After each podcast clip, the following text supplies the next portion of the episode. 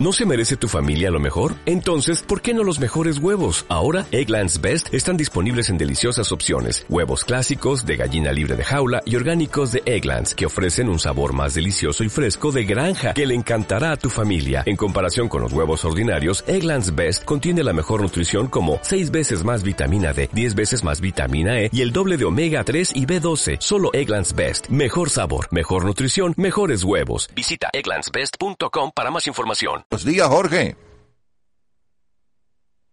¿Jorge? Bueno, Jorge. vamos a tratar de restablecer la Jorge comunicación. está, eh, ¿cómo se llama? Apuntando los datos. Jorge, ¿estás ahí? Aquí estamos. Acá estabas.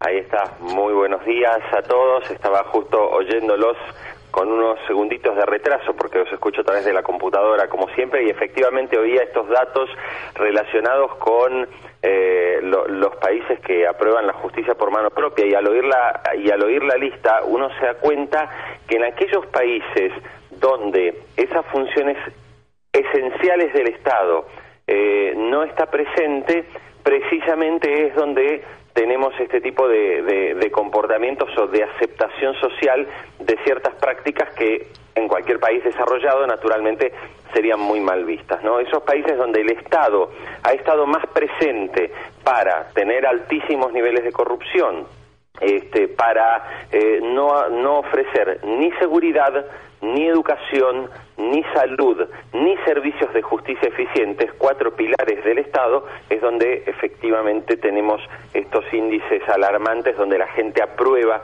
la posibilidad de hacer justicia por mano Pero propia. Jorge, fíjate que aquí no está ni Nicaragua ni Venezuela y en cambio está Estados Unidos. Sí, es curioso, es verdad, verdad. Hay cosas, hay, evidentemente tenemos tenemos muchas rarezas en nuestras sociedades, definitivamente, ¿no?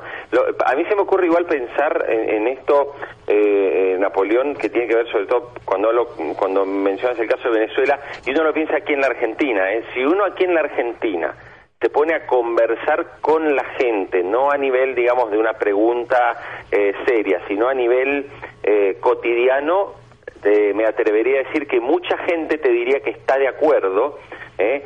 Eh, no sé si tanto con la justicia de- por mano propia, pero sí evidentemente con niveles de castigo muchísimo más severos. Bueno, recordemos que el año pasado varios salieron varios casos, entre ellos era un oficial, ¿no? El que eh, eh, salió a correr uno de los delincuentes este que, que lo habían atacado con su hija dentro del vehículo y eso dio inicio Sí. también a, a otros incidentes similares de justicia por mano propia. Eso fue en Sí, Argentina. aquí hay que, hay que, tener, hay que tener en cuenta, de- eh, a modo de conclusión de este, de este punto, me parece que lo que suele ocurrir es que, por por ejemplo, en países como la Argentina, donde el concepto de los derechos humanos terminó eh, en muchos aspectos eh, convirtiendo incluso al delincuente en una víctima del sistema, que es toda una ideología muy impuesta en la Argentina, ha llevado que hoy prácticamente si un policía este, no sé, le pega a un delincuente, lo más lo más probable es que el policía vaya preso y el delincuente salga en libertad porque fue agredido.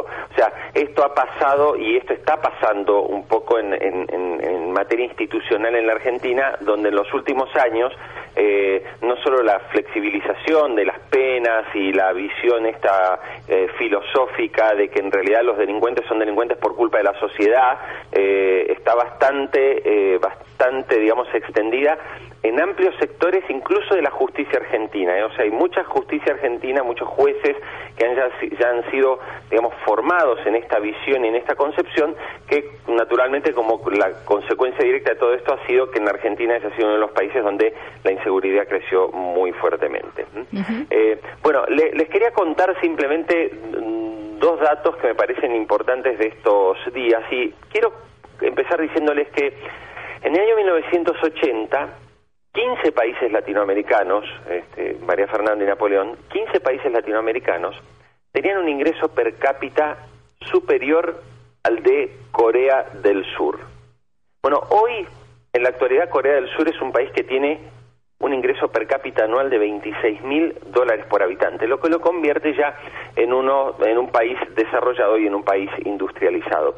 Si nos fuéramos más atrás, hace 50 años, la mitad de la población de Corea del Sur era considerada pobre. Hoy, de toda la población, menos del 5% de la población de Corea del Sur es considerada pobre. O sea, en menos de, en 50 años han prácticamente erradicado la pobreza. Por eso creo que tal vez el Banco Interamericano de Desarrollo eligió la ciudad de Busan, al sur de Corea del Sur, para realizar su asamblea anual y que allí funcionarios y representantes de los países de América Latina, visitando Busan, puedan a lo mejor entender qué es lo que hizo un país que hoy está entre las economías industrializadas y más desarrolladas del mundo en un lapso de solamente 50 años. ¿Y tú tienes algún dato sobre eso? Porque eso es una maravilla.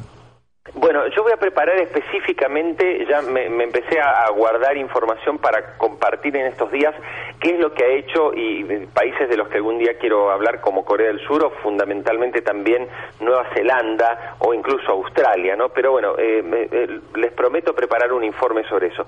Lo que sí les quiero decir es qué es lo que dijo el Banco Interamericano de Desarrollo en la inauguración de su asamblea anual. El presidente del BID, Luis Alberto Moreno, eh, dijo que desde, desde hace tres años en América Latina no estamos viendo reducción de los niveles de pobreza, que se mantiene estancada en el 28%, dato que también comentábamos la semana pasada.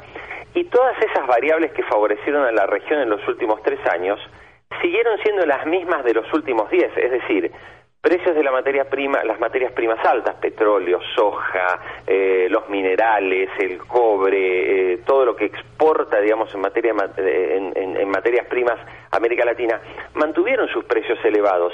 Sin embargo, los niveles de pobreza eh, se estancaron. La pregunta es por qué.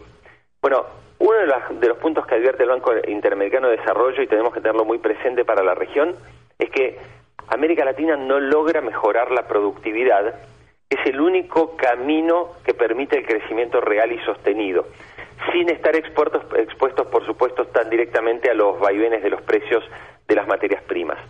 Eh, para, para más gravedad de este asunto, ustedes piensen que en la década pasada América Latina creció al 4,3%. Bueno, para este año y los próximos dos, el crecimiento económico de América Latina se va a reducir al 2,7%. Y si Estados Unidos llegar a subir las tasas de interés y ese escenario de crecimiento en Estados Unidos se ralentizara, o sea, bajara un poquitito, América Latina podría crecer solamente 1%. Para el BID, América Latina y el Caribe hoy enfrenta eh, los próximos años con crecimiento relativamente lento y con algún riesgo macroeconómico potencialmente grave. La conclusión es que ese riesgo macroeconómico, Napoleón y María Fernanda, ¿saben qué es?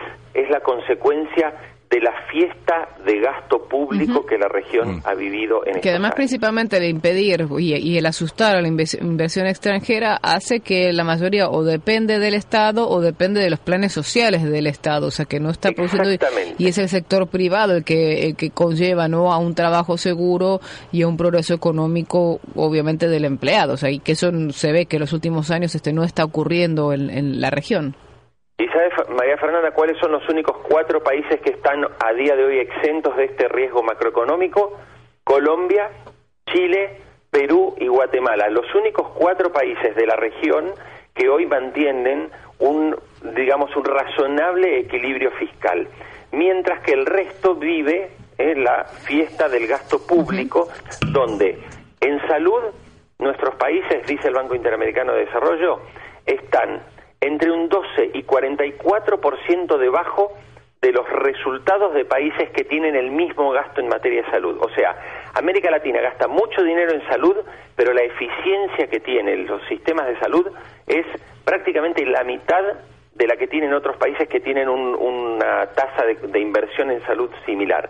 En educación lo decimos siempre, que es un poco mi, obsesión, ¿no?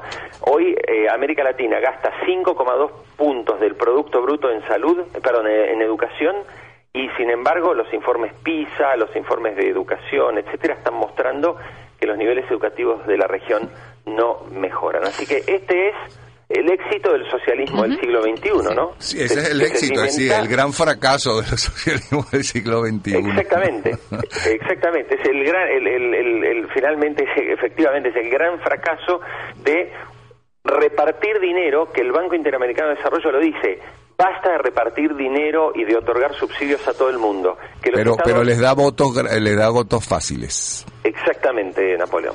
Gracias, Jorge Haley, como siempre, apasionante. Eh, tu eh, comentario. Mira, María Fernanda, no te imaginas que estuve el, el viernes en, pero en el bar, conversando del paso. Y había en un rincón una parejita de jóvenes. No, eh, la estaban de espaldas, pero eran tan parecidos a ustedes dos. Y entonces ella, estaban comiendo espagueti, y entonces ella le revolvió y se los daba en la boquita, y él le daba unos canelones a ella, y se daban besitos y todo. Me acordé tanto de ti. No fueron ni canelones ni espaguetis, salmón, ni un pollo, pero